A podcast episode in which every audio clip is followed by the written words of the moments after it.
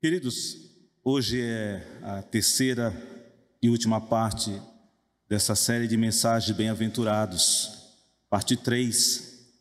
Mateus capítulo 5, dos, no, dos, versos, dos versículos 9 a 12.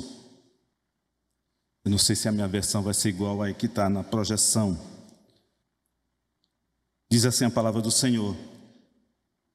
Bem-aventurados os pacificadores, pois serão, pois serão chamados filhos de Deus. Bem-aventurados os que sofrem perseguição por causa da justiça, pois deles é o reino dos céus.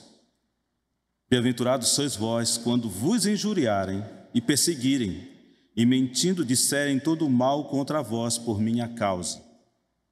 Regozijai-vos e alegrai-vos, porque grande é a vossa recompensa nos céus pois assim perseguiram aos profetas que viviam antes de vós.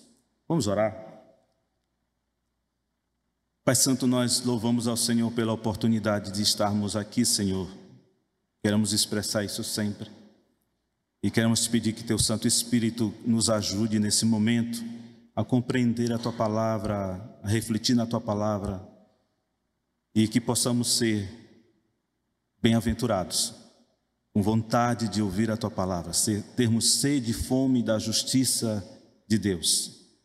E que nessa noite, Senhor, possamos ser é, edificados pela tua palavra, exortados, chamados a atenção pela tua palavra, Senhor. E caso nessa noite tenha alguém que ainda não tomou uma decisão de ouvir a voz do Senhor e dizer sim ao teu chamado, possa nessa noite também fazer tomar esse passo de fé e aceitar por fé a obra do Senhor na cruz para nos salvar. É o que te pedimos nessa noite, Pai. Em nome de Jesus nós oramos. Amém. Nos domingos anteriores, nós vimos Jesus ensinando que bem-aventurados são os que são chamados para participar do reino dos céus. Que esses que são chamados desenvolvem virtudes no reino e que nós precisamos agora, desde já, como servos do Senhor, exercer essas virtudes ah, onde estivermos. Vimos que essas virtudes expressam quanto torna cada um destes discípulos de Jesus, cada um desses servos do Senhor, cada um desses cidadãos do reino, e que essas virtudes nos tornam felizes a despeito das circunstâncias pelas quais estejamos passando. Não importa se o nosso emprego lá nós temos uma, um chefe ou um coordenador que seja chato, que todos os dias está lá a te cobrar, de fazer pressões sobre coisas do teu trabalho, mas ainda assim você fará não por causa dele, mas por causa que tu tens virtudes do reino, porque tu foste chamado, chamado por aquele que nos chama com um chamado especial. Irresistível é o chamado do Senhor. E que nos dá essas virtudes para que nós possamos viver, suportar essas agúrias desse tempo, essas intempéries que nós estamos ainda vivendo. Não importa se tu estás sem emprego, ainda assim, no Senhor, ele te faz feliz, te faz satisfeito, porque somente Ele te dará condições de conseguir emprego. Se o caso é saúde, ainda que estejamos passando ou que você esteja passando por uma situação difícil, o consolo está no Senhor. O encontro da força que nos faz firmar e ficar de pé é promovido pelo Senhor. Tantas situações nos afligem no nosso dia a dia. E o Senhor Jesus Cristo, ao ensinar aqueles que se ajuntaram ali no monte, a começar pelos seus discípulos mesmos, e posteriormente a gente vê lá no final do capítulo 7 já existia uma multidão naquele lugar, estava ensinando sobre isso. Para ser cidadão do reino, ele precisa exercer estas virtudes, Porque essas virtudes que tornam a vida com sentido, que dá à vida algum sentido, mesmo diante de situações tão diversas, adversas. O Senhor sabia as, a, tudo o que se passava nos corações daqueles que estavam ali. Por isso o Senhor está ensinando a respeito de que eles seriam aqueles que um dia estariam ah, continuando essa mesma mensagem.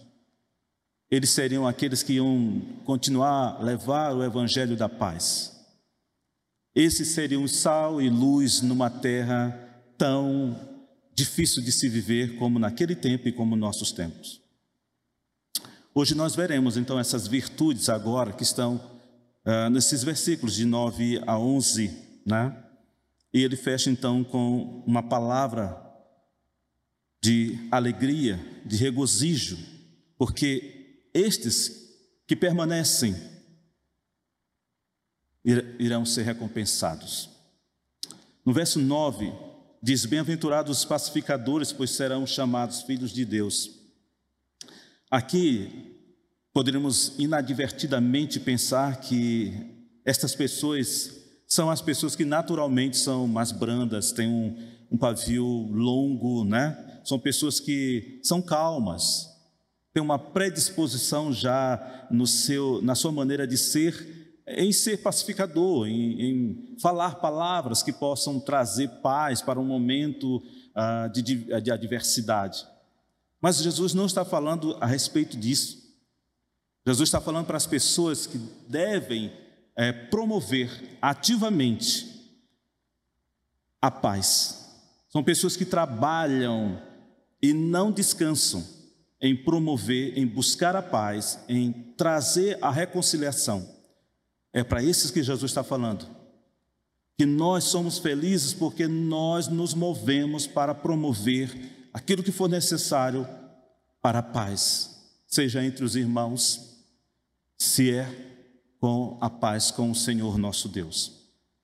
É muito mais comum, né, para nós, é natural nós nos, é, nos afastarmos de alguma situação que possa parecer ali de difícil, de uma discussão, algo, algo que tenha um conflito. É da nossa natureza. Não vou me meter ali, que ali vai dar ruim, né? como diz a expressão. Mas o que Jesus está dizendo é bem-aventurado os que se aproximam e buscam promover paz num ambiente onde precisa ter paz, onde a paz se faz necessário, mesmo que isto lhe cause algum perigo. São felizes assim, esses que buscam promover a reconciliação, o amor, a paz. Esse bem-aventurado Querido, não é um qualquer. Não é. Para desenvolver esta habilidade, o Senhor Jesus já falava sobre as outras antes dele. Este deve reunir as qualificações que o Senhor falou antes: ser humilde, ser manso, não agir precipitadamente, ser misericordioso, agir com bondade, ter o seu coração e as suas mãos limpas e principalmente ter fome e sede de justiça, fome e sede de Deus, para que pudesse, para que possa então exercer uma influência tamanha que cause a reconciliação onde há guerra, onde há discussão. O apóstolo Paulo fala sobre esse tipo de pessoa em 2 Coríntios 5:20. Ele fala de um ministério da reconciliação, que o Senhor nos chamou para sermos embaixadores e promovermos, ajudarmos nessa reconciliação de tantas pessoas que precisam ser reconciliadas com o nosso Deus. O homem, em seu estado depravado, ou seja, seu estado de completa rebeldia contra Deus, é um homem, como diz, acabei de dizer, em guerra, em rebeldia, não aceita a vontade de Deus, não quer se submeter ao Senhor. Esse é um homem em seu estado caído. E a teologia fala sobre a depravação, ou seja, em todo o seu ser, o homem foi afetado pelo pecado. Seja ele nas suas habilidades, quanto também para o propósito pelos quais o Senhor deu os talentos para ele. Ou seja, o homem em suas habilidades já foi arranhada a essa imagem de Deus, mas a sua função se perdeu. O homem ainda é capaz de criar belas coisas, mas ele não faz para a honra e glória de Deus. A funcionalidade foi completamente se perdeu, se perdeu completamente. E o apóstolo Paulo fala sobre esses pacificadores. Nós fomos chamados pelo Senhor para sermos embaixadores, para promovermos a paz, meus irmãos. Principalmente a paz com o nosso Criador. Nós é que ajudamos as pessoas a conhecerem esse Deus maravilhoso a quem servimos, que nos encontrou no estado de podridão, em pecados, em nossos delitos, nós andávamos, como Paulo fala, em nossos delitos e pecados, andávamos segundo o curso deste mundo. Nós éramos desobedientes, havia uma rebeldia em nosso coração, e quando o Senhor nos encontrou, Ele transformou essa rebeldia em obediência. Havia guerra entre Deus e nós. Nós sofríamos a ira de Deus, mas quando Cristo lá na cruz pagou o nosso preço, quando escreveu o nosso nome lá e rasgou a nossa dívida, se fez paz entre nós e o Criador. Percebe que nós temos uma obrigação que nos torna feliz. Feliz os que promovem a paz, os que serão, serão chamados filhos de Deus. Talvez você já tenha visto alguém ou alguém testemunham sobre uma pessoa dizendo: Ó, oh, esse aí é filho de Deus. Porque logo, logo ele tentou fazer as pazes com alguém, ele não, ele não deixou que a, aquele movimento ali pudesse se tornar numa guerra. Nós testemunhamos a respeito de Deus. E nós somos felizes quando testemunhamos, quando promovemos a paz. Ou será que nós somos daqueles que o teu irmão vem conversar contigo, te aconselha, se aconselhar contigo? Olha, estou com um problema com alguém, com fulano e tal, e você logo diz para ele: Não, tu vai dar a tua razão para ele? Nada a ver. Ele que tem que vir aqui te pedir perdão. Ele que tem que agora se rastejar. Ele é que tem que buscar a tua atenção. Não é esse o conselho daqueles que são filhos de Deus. Ou você é daqueles também, às vezes o vizinho vem em busca de um conselho teu, e aí você te dar aquela, dar aquela resposta. Uma mulher em crise com o marido, não. Ele não fez isso? Paga na mesma moeda. Não, queridos, nós não somos esses. Somos felizes porque o Senhor promoveu a, a paz no nosso coração quando nos chamou para a Sua maravilhosa luz. E nós devemos ser esses embaixadores da paz. Devemos promover isso. Estamos cientes que somos filhos de Deus porque pela graça e mediante a fé nós recebemos essa salvação, essa paz com Deus que antes não existia. E como nós recebemos isso do Senhor, nós também devemos ser imitadores de Deus, promovendo a reconciliação de tantas pessoas que nos envolvem e que nesse momento está em guerra com Deus e não sabe. Nós somos os pacificadores, meus irmãos. Nós somos aqueles que carregamos a bandeira da paz. E somos esses que vamos promover a reconciliação de tantas pessoas com o nosso Deus Criador. Jesus ensinou até esse momento aqui sobre esse caráter que o discípulo, o que pertence ao reino, tem: pacificador, humilde, manso, misericordioso, que tem fome e sede de Deus, tem um coração limpo.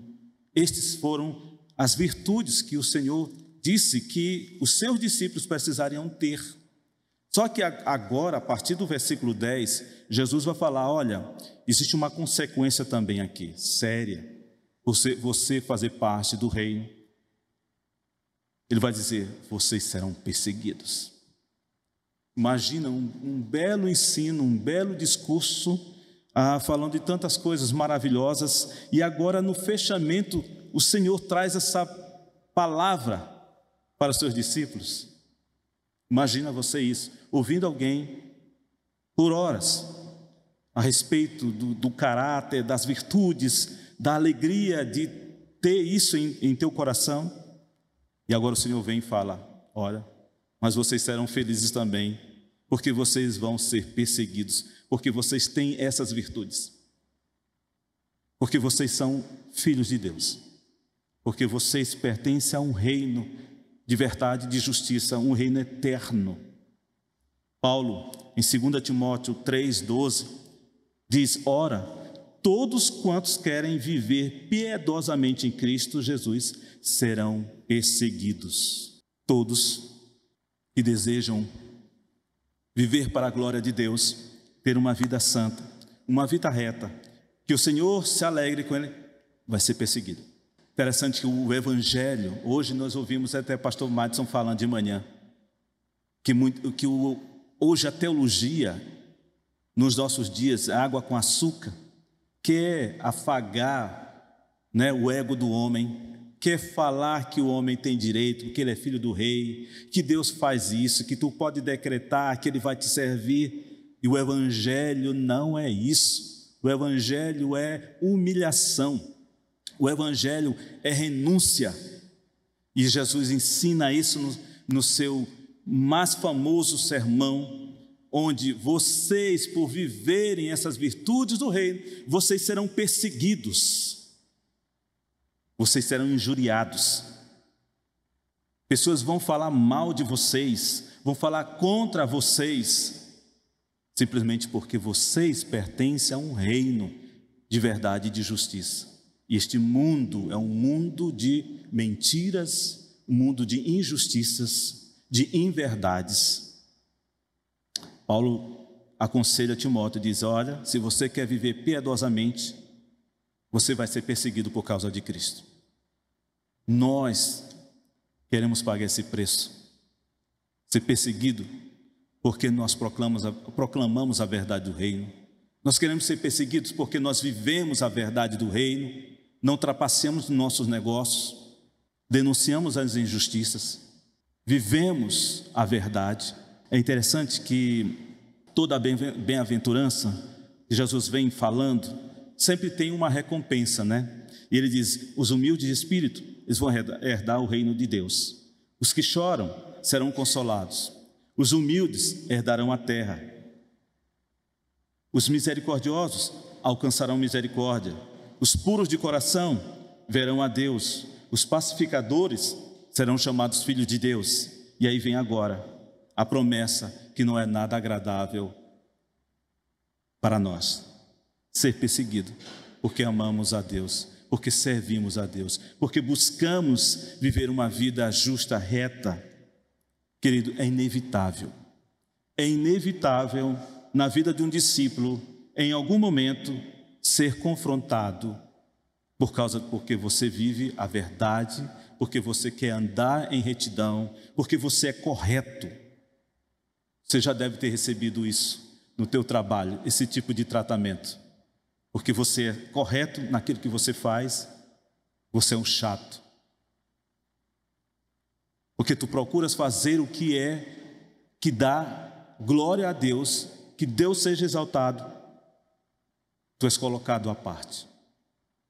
Em algum momento, nós, os que servimos ao Senhor, seremos sempre confrontados por causa de que nós não nos conformamos com este presente século mas buscamos transformar, porque nós sabemos o que cremos e em quem cremos, porque a nossa mente já foi transformada para termos uma cosmovisão do que o mundo nos oferece e onde nós vivemos, uma cultura que quer nos impor coisas que são completamente contrárias ao Senhor. Capítulo 11 de Hebreus tem uma galeria de pessoas da fé, heróis da fé, pessoas que foram afrontadas, pessoas que morreram ao fio da espada, degolados, crucificados de cabeça para baixo, perseguidos, açoitados, viveram toda sorte de perseguição por causa da verdade e da justiça de Deus. E é interessante que o texto diz: pessoas que o mundo não era digno. Você quer ter esse título? Ser uma pessoa que o mundo não é digno. Viva a verdade do Evangelho. Viva uma vida de piedade. Viva a justiça de Deus. Encarne os valores eternos do reino. Viva um caráter transformado por Deus. O mundo não suporta, meus irmãos, os bem-aventurados. Vocês são felizes, o mundo não suporta vocês. Porque vocês vivem um padrão de vida baseado na justiça e na verdade de Deus. Um padrão que o mundo não aceita. E como consequência disso, vem a hostilidade. As pessoas sem Cristo odeiam uma vida justa, pois eles expõem pois ela expõe as injustiças delas. Você, quando chega lá com a luz de Cristo, no ambiente de trabalho, de estudo, onde quer que você ah, esteja, você está expondo as injustiças do mundo, quando tu vives o Evangelho. Você é um clarão, porque você carrega o farol que ilumina a podridão do mundo em que nós vivemos. Por isso você vai ser sempre barrado. Vamos usar então um termo dos nossos dias. Você vai ser cancelado, porque tu és um filho de Deus, porque tu és pacificador, porque tu és limpo de coração, porque tu és manso e não responde com agressividade a quem te acusa injustamente. O mundo não suporta a integridade dos bem-aventurados. O mundo nos odeia, meus irmãos, isso é a verdade. Jesus sabia o que estava por vir na vida dos teus discípulos. Sabe, ele sabia da perseguição, das muitas injúrias pelos quais eles seriam expostos por se associarem a ele, por servi-lo, por andar com ele, por ser seu discípulo. O ato de sofrer, sofrer por Cristo deve ser encarado, meus queridos, como um privilégio deve ser entendido como uma bem-aventurança. Na verdade, o Evangelho ele é na contramão o tempo todo do que nesse mundo em que nós vivemos. Nós somos um estranho nesse mundo. Na verdade, nós não somos desse mundo. Por isso, em que esta integridade sempre afrontará a injustiça aonde tu estiveres. Por isso que a luz de Cristo que está no teu viver, tu sempre vai expor o que é errado na vida das pessoas, porque elas vão esperar que tu diga conforme os ditames desse mundo, mas você vai dizer: não, você está errado. Você precisa se reconciliar, você precisa voltar atrás, você tem que negar a si mesmo, você tem que tomar a cruz, você tem que reconhecer que você não vale nada. Tudo isso, querido, ninguém quer ouvir isso. As pessoas sem Cristo não querem ouvir isso. Por isso que seremos injuriados, perseguidos por causa de Cristo. O mundo odeia Cristo. João 15, 18 e 19, o Senhor Jesus vai falar exatamente isso. Se o mundo vos odeia, sabei que antes de vós me odiou a mim. Se fosseis do mundo, o mundo amaria o que era seu mas não sois do mundo, antes dele vos escolhi. É por isso que o mundo vos odeia. O Senhor nos chamou, o Senhor, o Senhor nos escolheu, e aqui está a chave da nossa alegria. É que nós não pertencemos a esse mundo. O chamado irresistível nos alcançou, a graça maravilhosa de Cristo nos alcançou. E por fé nós recebemos a obra salvadora de Jesus Cristo na cruz. É por isso que nós seremos sempre injuriados, perseguidos, mas seremos felizes se for por causa de Cristo. A felicidade não é por você ser perseguido por qualquer coisa além disso. A felicidade é somente porque você serve ao teu Salvador, porque tu pertence a Cristo porque tu foste chamados a um chamado a participar de um reino especial. Consideremos, meus irmãos, a alegria do caminho difícil, do caminho estreito que conduz à salvação. É o caminho difícil, é um caminho estreito, mas é o caminho que nos dá satisfação e que nos conduz à salvação. Não, é outro, não há outro caminho a não ser esse para nos trazer felicidade, para dizermos que somos bem-aventurados. Há uma alegria inerente no sofrer por amor à justiça e à verdade de Deus. Bem-aventurados os que perseguem e guardam os mandamentos, bem-aventurados que perseveram e guardam os mandamentos de Deus e a fé em Jesus Cristo. Apocalipse 14, 12. É o que vamos ouvir domingo que vem, no estudo de manhã, quando o pastor Matos está tratando de Apocalipse. A beleza do fim. Somos felizes porque nós perseveramos em guardar os mandamentos de Deus e a fé em Jesus Cristo. É isso que nos torna felizes, meus irmãos. É que dá satisfação à nossa vida. Há uma alegria, um consolo de se, de se estar bem com outras pessoas que são do reino. Ou seja, nós temos boas companhias, meus irmãos. Os antigos profetas andavam por caminhos de mal entendidos e repreensões, e veja como eles são honrados. Há um capítulo aqui, fala em Hebreus sobre isso. Todo aquele que sofre pela prática do bem é cercado por uma nuvem de testemunhas. Hebreus 12, 1 fala que nós estamos cercados de uma grande nuvem de testemunhas. Eu acho que você já ouviu o que significa esse versículo. É como se tivessem todos aqueles da galeria da fé. Nós estamos lá, Pedro, Paulo, Timóteo, Tiago, Abraão, José, todos esses homens e mulheres que deram suas vidas ao Senhor, estão nessa galeria e é como se eles estivessem assistindo a nossa jornada também, a nossa caminhada. E eles estão vibrando lá. Porque nós perseveramos na fé.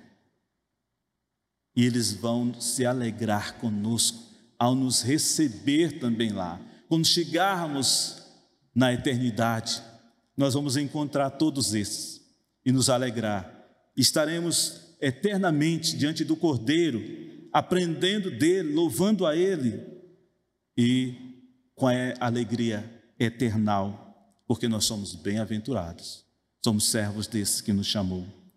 Há uma alegria no caminho, ainda que difícil, pois nos conduz ao céu.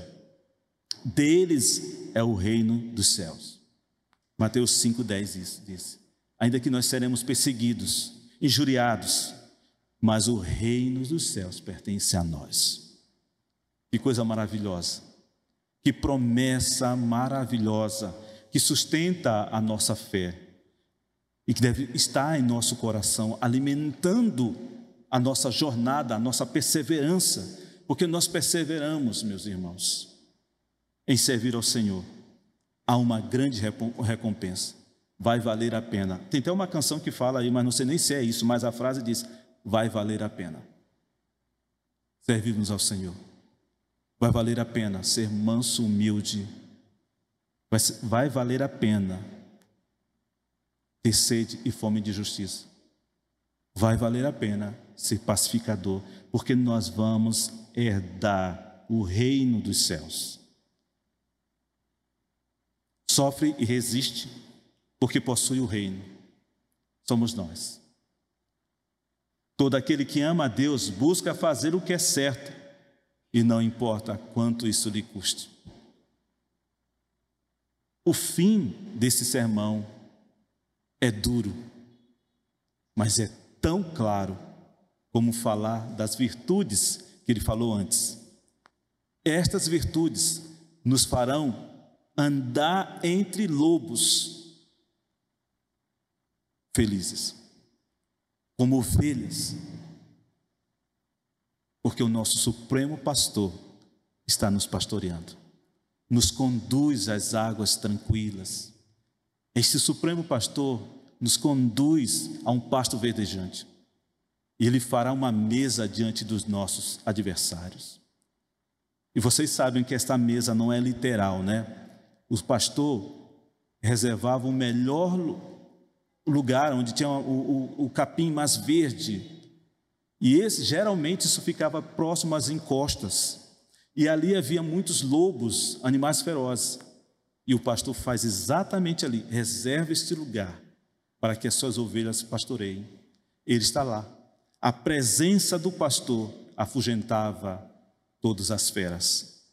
Há uma alegria nesse caminho, ainda que seja tortuoso, difícil, estreito, mas Ele que nos conduz à salvação. E como nós somos felizes, e sempre seremos felizes, em perseverar na fé. Quero concluir dizendo que as bem-aventuranças apresentam um retrato do cidadão ideal do reino de Cristo. Esse que, que reconhece que não tem nada a oferecer, que é necessitado e dependente da graça de Cristo, encontra satisfação somente em Jesus Cristo. É feliz porque o Senhor chamou para sentar-se à mesa, sem ter as vestes reais, sem ter nada a oferecer de troca. Mas o Senhor, por amor, nos chama. Esse é sensível ao ponto de reconhecer sua condição, de chorar por causa dos seus pecados e como afronta a santidade de Deus. Chorar pelos pecados da nação e orar por essa nação. E arrependido, desfruta do consolo em Cristo, na certeza que sempre será consolado por este Cordeiro maravilhoso.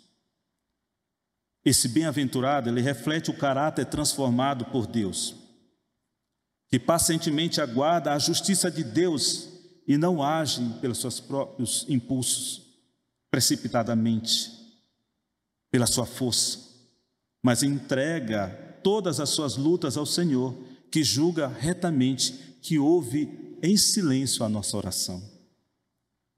É feliz, porque deseja, acima de qualquer coisa, viver a verdade e a justiça de Deus. Age com misericórdia, é piedoso, e tem um caráter moldado conforme a vontade de Deus. Sua felicidade, querido, está em imitar a Deus, que usou de misericórdia para com você, em lhe reconciliar consigo mesmo, através da obra de Cristo. A felicidade é exatamente isso. Queremos ser parecidos com Jesus Cristo sermos a imagem e semelhança de Deus, sermos imitadores de Deus nesse mundo caído, neste mundo tenebroso, que precisa tanto de nós pregarmos o reino, falarmos da sua justiça, sermos luz, sermos sal, num mundo em que cada dia perece por não conhecer a Deus e odeia a Deus por não conhecer a palavra e, consequentemente, vai nos afrontar, nos perseguir, nos odiar, porque assim também não conhece.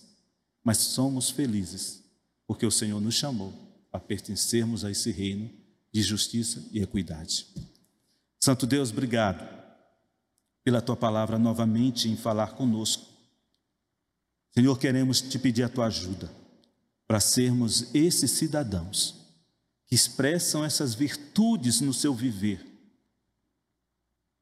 e que são felizes, Senhor, porque, querer, porque querem viver a justiça e a verdade que o Senhor nos apresenta na tua palavra.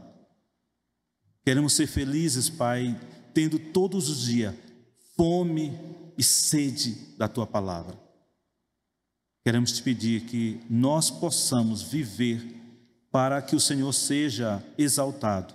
Nos fortalece, Senhor, no desejo de perseverar por fé seguindo a Cristo e a Sua palavra.